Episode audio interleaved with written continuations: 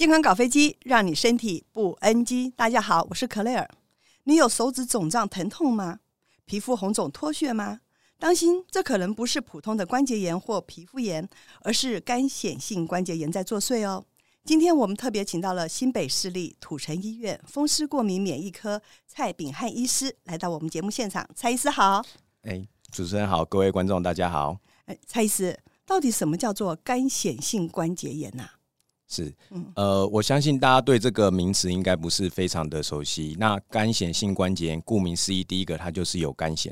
那干癬这件事情，我会跟大家再解释一下，因为它是一个皮肤的疾病哦。我不知道大家有没有印象，说有时候会在路上看到有些人皮肤整个红脱屑，所以这个病以前叫做银屑病，又叫牛皮癣。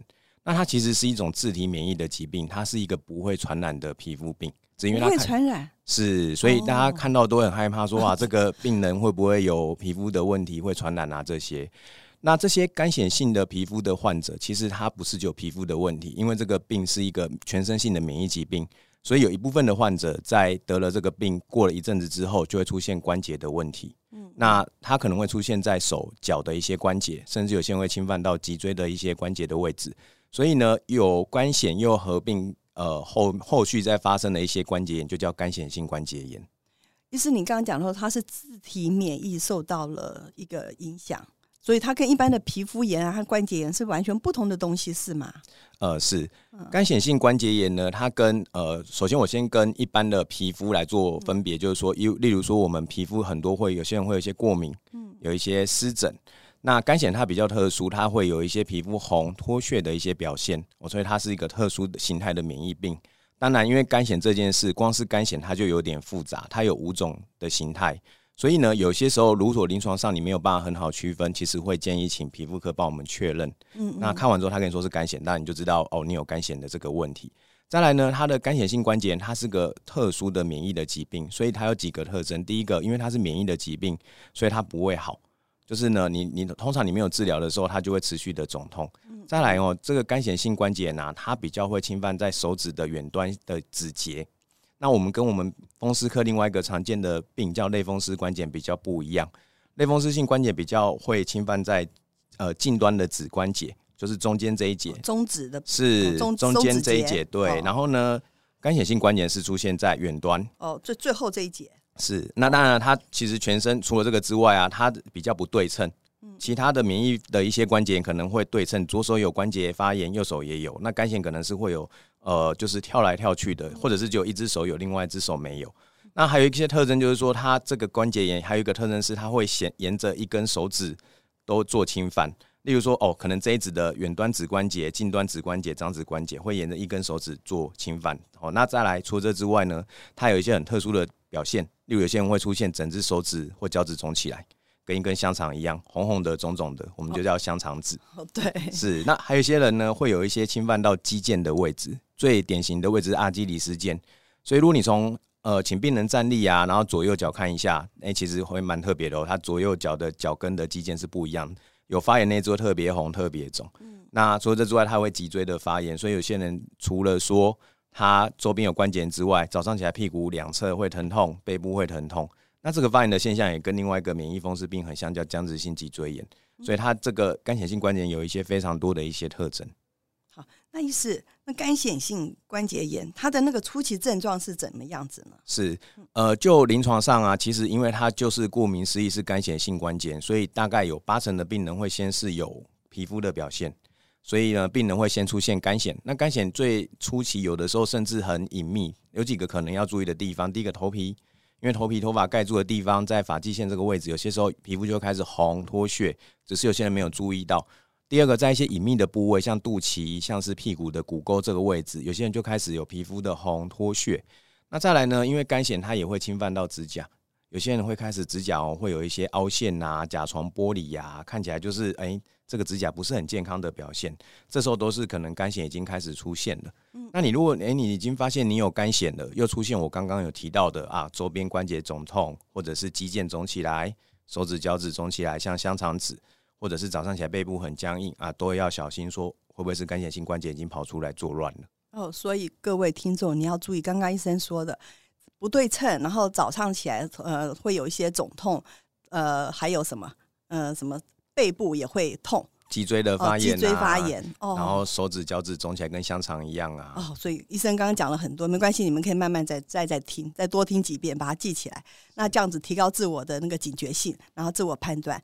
啊，因为我听说好像很多这种干显性关节炎都有延误就医的一些情况，对不对？是、嗯、因为这一类的病人呢，呃，其实它是好发在这个年轻跟中年的一些族群，所以有些人是因为啊，例如工作忙啊，他觉得呃。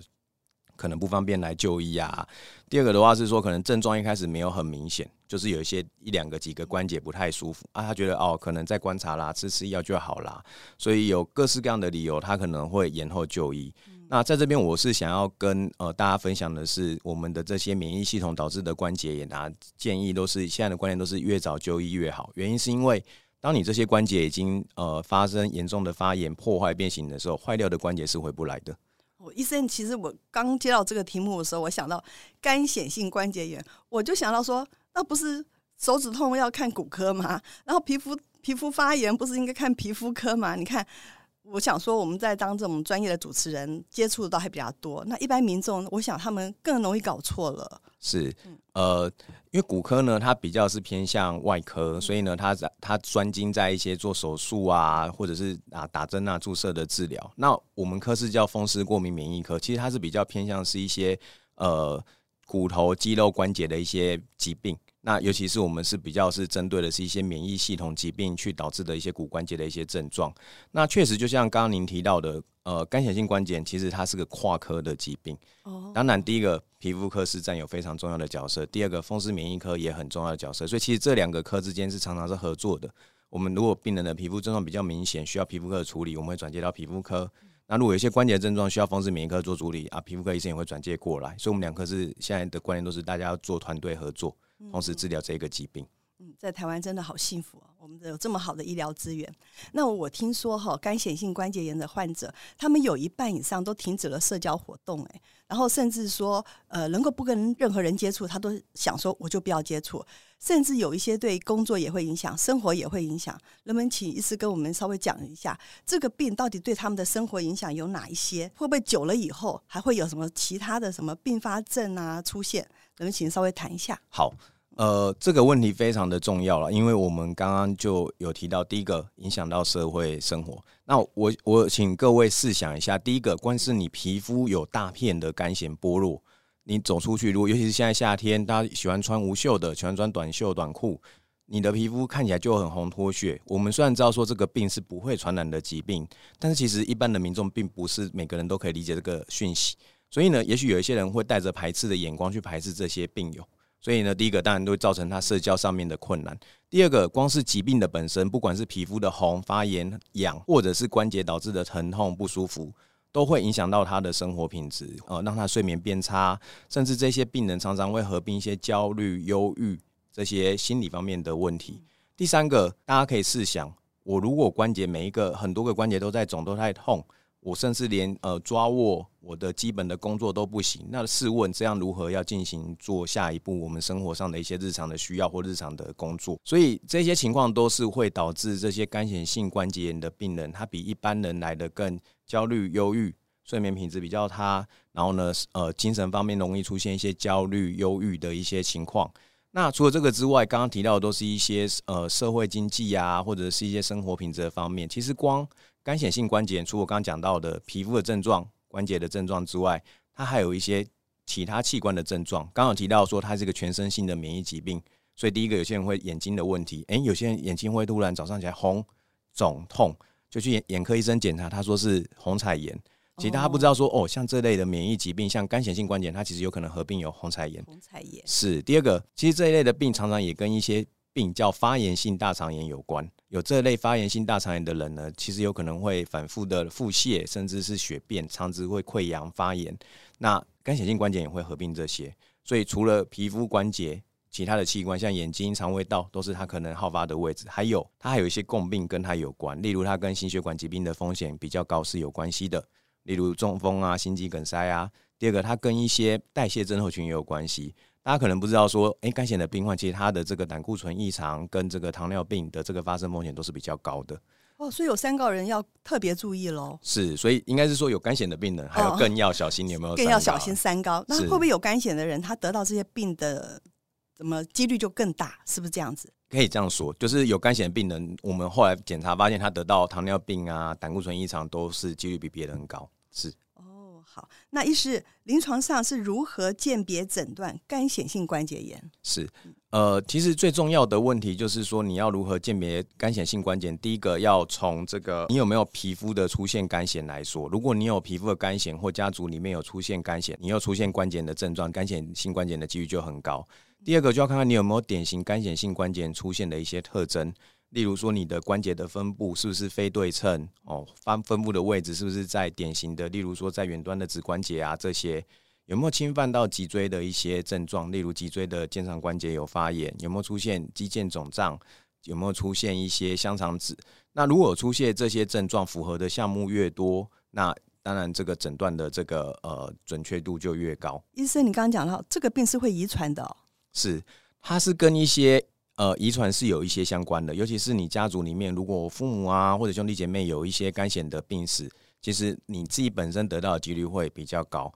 那当然，这个地方我们也会跟这个大家病友提到说，并不是百分之百绝对，所以不是说爸妈有您一定有，只是如果爸妈有，您的风险就是会比别人来得高，所以您当然自己本身要特别的注意。哦，好，那医师如果真的不幸得了这个干显性关节炎，目前有没有什么好的治疗方法呢？是哦，这个问题非常的好，因为在过去我们老师的那个年代，其实干显性关节炎这些病友跟类风湿关节炎一样都很可怜。这些关节的病人呢，其实没有很好的药物治疗，所以那类的时候呢，常常会导致关节破坏变形。那最近这十年呢，有一些新的生物制剂的一些药物出现，那会可以有效的改善这些的呃治疗。那我这边跟大家稍微简单介绍一下干显性关节炎的治疗。那大概分两个部分，一个是皮肤，那这个部分当然是交给皮肤科专科来做处理，可能有照光，有可能有皮肤的外用药膏，或者是一些呃免疫的药物来做处理，或者是打生物制剂，也可以改善皮肤的症状。嗯、那回到关节炎这件事本身呢，一样都是给消炎止痛药、风湿疾病修饰型抗风湿的药物跟生物制剂。那我们刚刚一直都提到的是有提到的是生物制剂。哦，也因为这十年来有一些生物制剂的进展，尤其是这两三年又有很多新的不同机转的生物制剂。其实，在过去认为非常难以处理的干癬及干癬性关节炎，在最近这几年来，已经越来越不是一个难以处理的疾病了。意思你刚刚讲真的很清楚，但是你讲了生物制剂，讲了好几次哦，是我还是听不懂到底是什么东西叫做生物制剂啊？是这个问题呢？我相信如果没有稍微解释啊，一般人大概听不太懂这个到底是什么。那我们传统的药物都是化学合成的，嗯，那它就是口服的药物。那最近呢，就是呃，随着生物科技的发达，我们呢可以慢慢的从疾病的机转中找到很重要的发炎物质。那我们随着技术的发达，我们又可以制造一种特殊的抗体，可以直接抑制结合到这个发炎物质，或者是这个发炎物质在细胞上的接受器。那这样有什么用呢？这个东西就可以抑制发炎物质往下游传递，让它我们身体阻断我们整个身体发炎的过程。那因为这个这种物质是一种单株的抗体，所以它是一种从那个细胞制造出来、离心纯化出来，它就不是传统一般化学合成的口服药，所以它是生物过程制造出来的一个制剂，所以就叫做生物制剂。哦，那所以它就是一个呃合成一些抗体这些东西。那生物制剂这个抗体，它是用什么方式呈现？是一颗一颗的药吗？还是针啊？它是什么样子来呈现？呃，市面上的生物制剂主流大概是有两种，一种是皮下，那有一些、就是打针哦。是，哦、那另外一种是打点滴的，嗯、那都是以针剂为主。嗯嗯、哦，那当然最近随着科技进步，又有一些新的小分子标靶药物是用口服的。哦，可是它其实就有点点跟生物传统的生物制剂做出，它是以抗体呈现，那个又有点点不一样。那我在爬文的时候，我有看到以前的那种治疗方式，就是每天都要吃药，每天都要擦药。那这个生物制剂是每天要吃，每天要打针吗？哦，对啊，这个也是各位听众最担心的问题。如果要我每天打针，那我还不如就不想打。啊、每个人都是有这样的问题。那随着这个呃生物制剂的发展，其实生物制剂不同的生物制剂间打的针的频率是不同。不过呢，主流大概有几种，一个是每周打一针，有两周打一针，也有一个月打一针。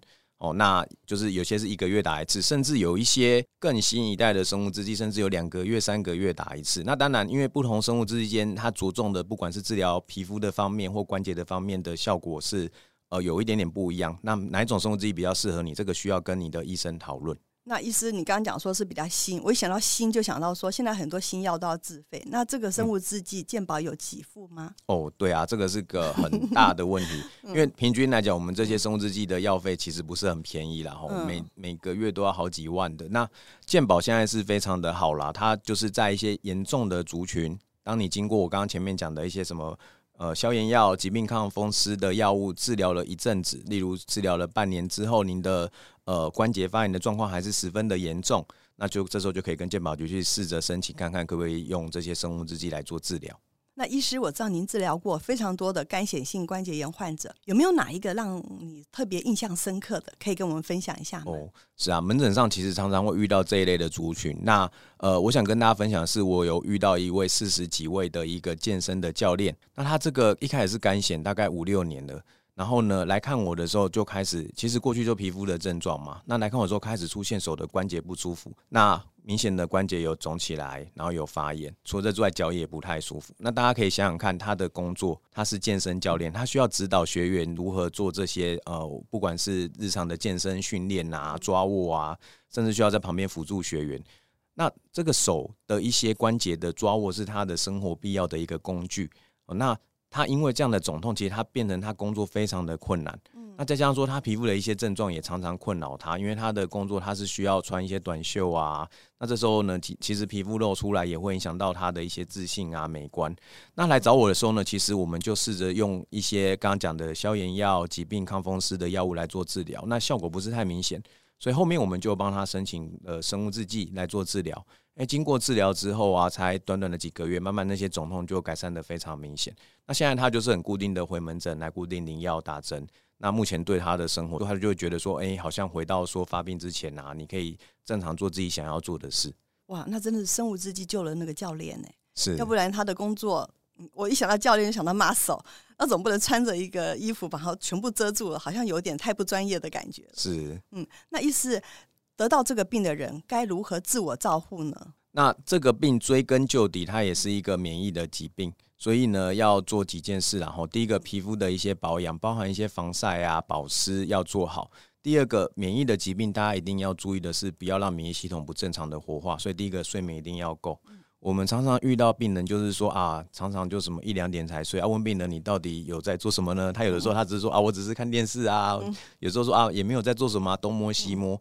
那我们会希望病人说，如果可以的话，尽量把睡眠的时间要充足，因为一旦身体没有足够的休息，免疫力就会有一些错乱。那第三个的话就是压力，那压力现代人是难以避免的，可是其实压力越大，越容易有一些发作的状况。举例来说，我们有些病人是比较年轻的族群，是考呃学生，考试前他就开始皮肤的症状又变得严重，为什么？因为他睡眠又不足，压力又大，像这些情况呢，都会导致这些免疫的情况会控制比较差。再来最后一个，我们会请病人要做什么呢？充足的运动。当你关节正在急性发炎的时候，那那时候不急，我们先治疗，先让关节不要发炎。可是到后期，你的关节比较稳定之后，你就还是要开始做一些运动。固定的运动可以保持我们关节的活动度、柔软度，也可以加强肌肉的力量。这时候也会减少一些关节无力的一些症状。意思你刚刚一开始就讲到什么？要防晒保湿。那他们用的那个药品啊，是不是跟我们正常人用的一样？还是他们有特别的专属于他们的防晒保湿？呃，看看他的皮肤的状况啊。如果目前还是有那种皮肤的一些脱屑的一些症状啊，这时候可能就是要专去呃找请医生开的一些药物，嗯、用药膏的方式去做擦拭的动作。那再来的话，如果说比较健康的皮肤状况，我想就是一般的一些保湿、一般的防晒就可以了。哦，那医师，能不能在今天节目最后，你有没有什么小叮咛可以告诉这些患者？呃，因为干显性关节炎呢，它是一个会导致关节破坏的疾病，所以如果您临床上啊，你是有干癣，又刚好出现关节的症状啊，这时候第一个一定要尽早去找医生来做就医。那这第一个，第二个当然是说这一类的病人啊，有些人会很忧郁啊，我们。会觉得说啊，我这个病好像没有办法好好好的治疗，但是其实这几年来，随着医药的进步，越来越多好的治疗方式有出来，所以这个时候要请尽快来做就医。那当然就是生活中一定要做一些我们刚刚提到的部分，睡眠充足，然后呢，要释放压力，要持续的运动。我相信这样对于这些治疗这个疾病的治疗是非常有帮助的。今天非常谢谢蔡医师告诉我们这么多有关干癬性关节炎它的一些知识和常识，还要如何照护的一些方法。如果各位听众你有任何身体的问题，记得一定要寻求专业医师的协助。喜欢我们，记得订阅、按赞、分享，并开启小铃铛。对我们节目有任何问题，请您在下方留言。健康搞飞机，让你身体不危机。我们下次再见喽，拜拜！谢谢大家，拜拜。